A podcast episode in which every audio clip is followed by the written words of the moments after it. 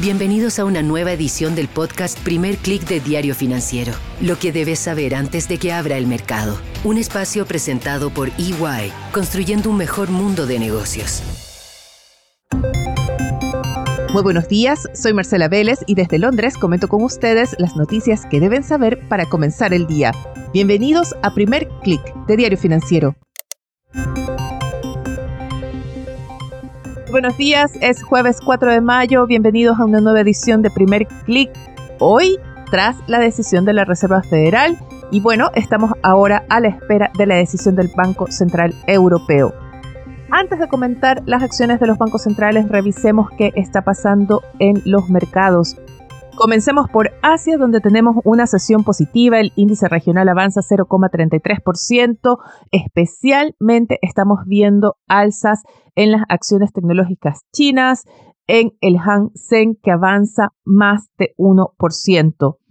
Hay que destacar esta alza en el Hang Seng y especialmente esta sesión positiva en los mercados asiáticos, considerando que durante la noche se publicó el índice Caixin PMI de manufacturas de China. Este es el mismo índice PMI que se elabora a partir de encuestas de las em-, empresas, pero se trata de una medición que se realiza por parte de la firma Caixin, una firma privada, no se trata de una medición estatal. Y lo importante de este índice es que sorprendió con una segunda caída consecutiva en abril.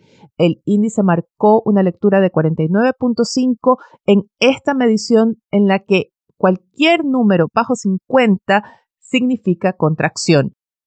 Y el índice publicado hoy le da así otro contexto a las declaraciones que vimos recientemente del Politburo del Partido Comunista Chino, en la que aseguraban que todavía hacía falta más medidas de estímulo para repuntar la recuperación de la economía. Parece ser que esta es la idea que está pesando más sobre los mercados o será la acción de los bancos centrales, pero ni las materias primas ni los índices bursátiles hacen mucho caso de esta caída del índice de manufacturas, del índice PMI de manufacturas de China en territorio de contracción.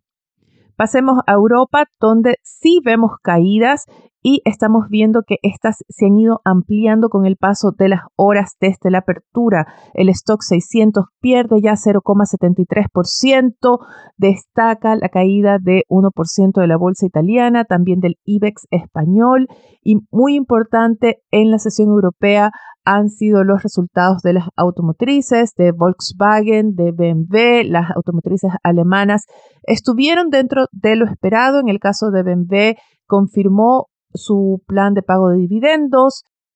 Ambas empresas están apostando fuertemente por los vehículos eléctricos, pero las caídas también tienen otro contexto y es la próxima decisión del Banco Central Europeo.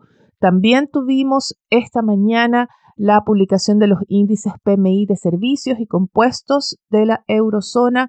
Vimos una lectura mixta con sorpresivas bajas en estos índices en Francia, que se explica por las huelgas que afectaron a este país contra la reforma de pensiones impulsada por Emmanuel Macron. Y también vimos una baja inesperada en el índice español. Por el contrario, tuvimos lecturas por encima de lo previsto en Italia y Alemania. Y vayamos a Estados Unidos, donde los futuros de Wall Street están apuntando a una apertura mixta.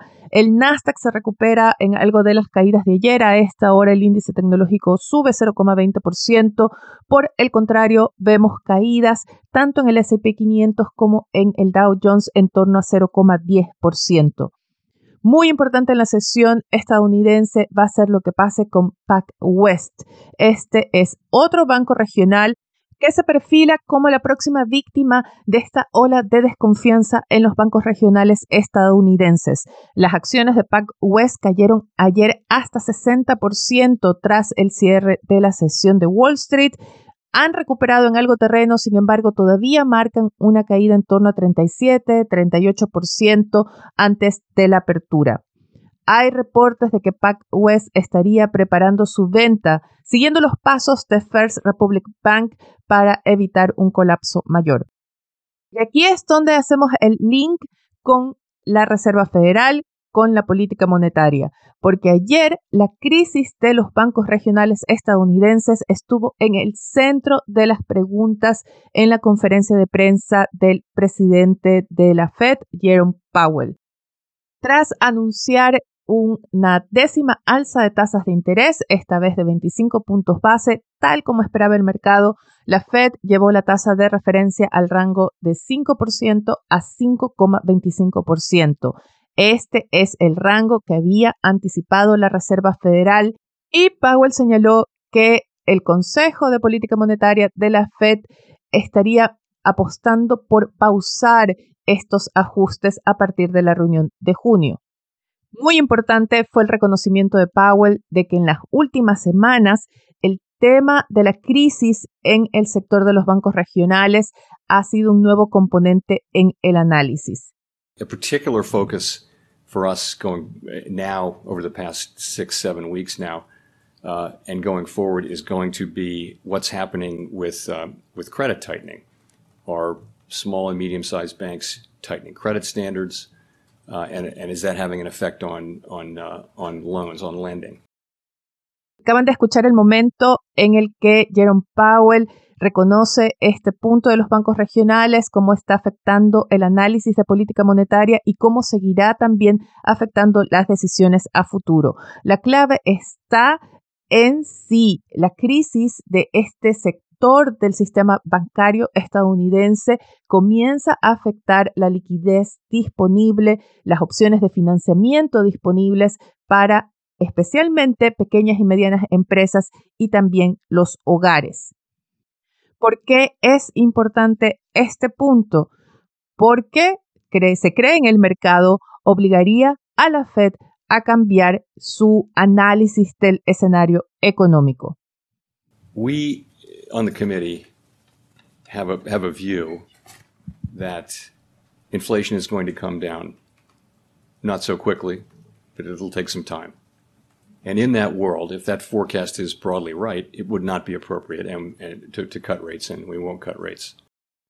Como acaban de escuchar, el pronóstico, las proyecciones que maneja la Reserva Federal apuntan a que todavía no se justifica un recorte de tasas de interés, ven que la inflación está demorando en bajar hacia el rango meta, pero el mercado aumenta las apuestas de que este escenario va a cambiar dada la crisis de los bancos regionales. Y mientras Jerome Powell aseguró que esta estaría contenida, que ya se estaría llegando al fin, en el mercado varios analistas y actores como el inversionista Bill Ackman, por ejemplo, están advirtiendo que se está gestando una crisis mayor.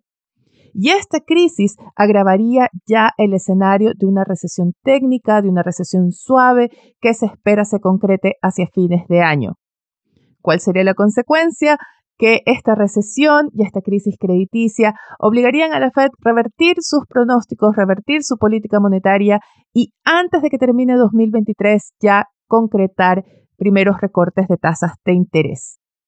Entramos entonces a una nueva etapa de esta permanente lucha o disputa o como le quieran llamar entre los traders en el mercado, algunos analistas, no todos, hay unos más conservadores, y los pronósticos de la Reserva Federal.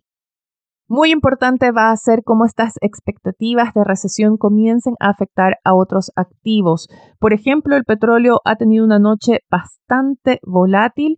Hemos visto cómo el barril de WTI bajó al rango de los 64, 65 dólares después de haber comenzado el día en torno a los 71 dólares.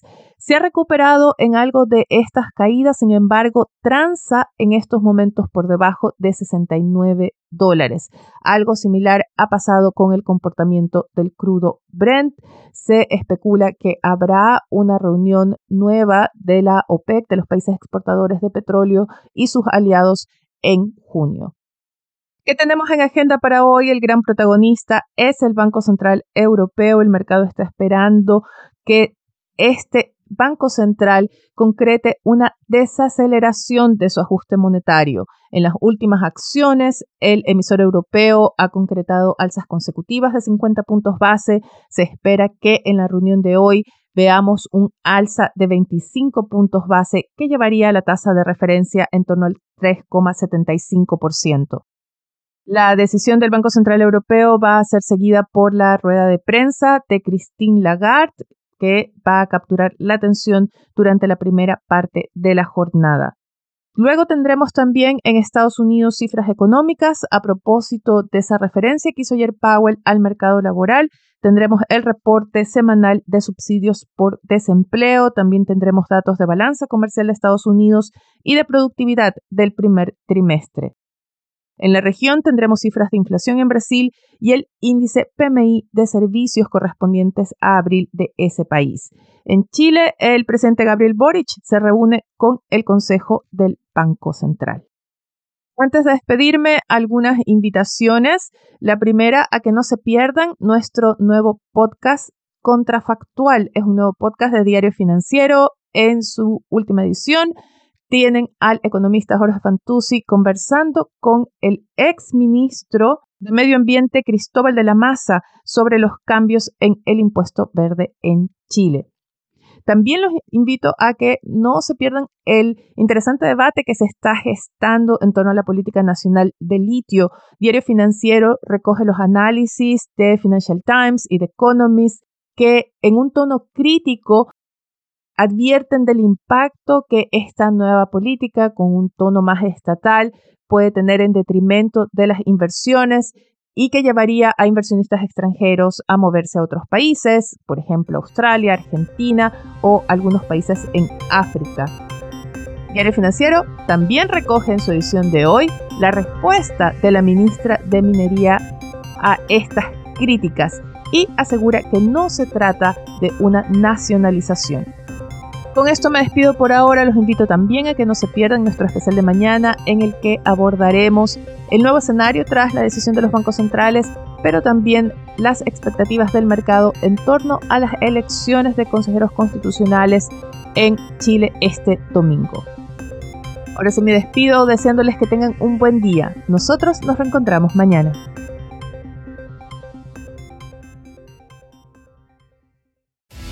Esto fue el podcast Primer Click de Diario Financiero. Lo que debes saber antes de que abra el mercado.